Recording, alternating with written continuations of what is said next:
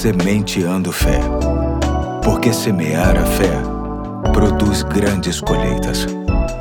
Aqui é o Pastor Eduardo, hoje é sábado, dia 26 de março de 2022 e muito me honra ter a sua companhia no último episódio da série Grandes Coisas de Deus para Nós, cujo texto bíblico se encontra em 1 Coríntios 2, 9, que diz: Todavia, como está escrito, olho nenhum viu, ouvido nenhum ouviu, mente nenhuma imaginou o que Deus preparou para aqueles que o amam. Hoje quero falar do perdão de Deus sobre nós, algo muito maior do que o que já se leu, se ouviu ou se experimentou a respeito. Muita gente acredita que, humanamente, só acontece o perdão quando a pessoa esquece a ofensa que recebeu. Só que não. Ninguém em sã consciência esquece as agressões, ofensas e traições que recebeu. Entre os humanos, o perdão só se estabelece de verdade quando o ofendido lembra do fato, mas o mesmo já não dói mais. Porém,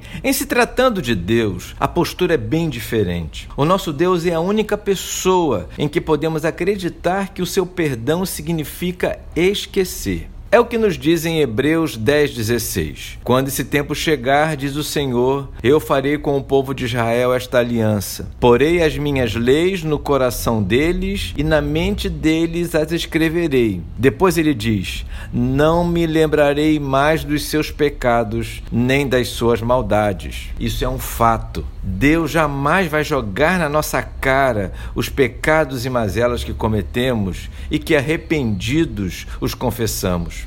Há um outro texto que ratifica isso. Está no livro do profeta Miqueias, capítulo 7, versículos de 18 a 20, que diz: Ó oh Deus, não há outro Deus como tu, pois perdoas os pecados e as maldades daqueles do teu povo que ficaram vivos. Tu não continuas irado para sempre, mas tens prazer em nos mostrar sempre o teu amor. Novamente terás compaixão de nós, acabarás com as nossas maldades e jogarás os nossos pecados no fundo do mar como prometeste antigamente aos nossos antepassados, tu serás fiel e mostrarás o teu amor a nós. Sim, queridos, Deus simbolicamente joga os nossos erros do passado no fundo do mar e deles não lembra mais. Encerro hoje lendo outro texto que está em 1 João capítulo 1, verso 9. Se confessarmos os nossos pecados, ele é fiel e justo para perdoar os nossos pecados e nos purificar de toda injustiça.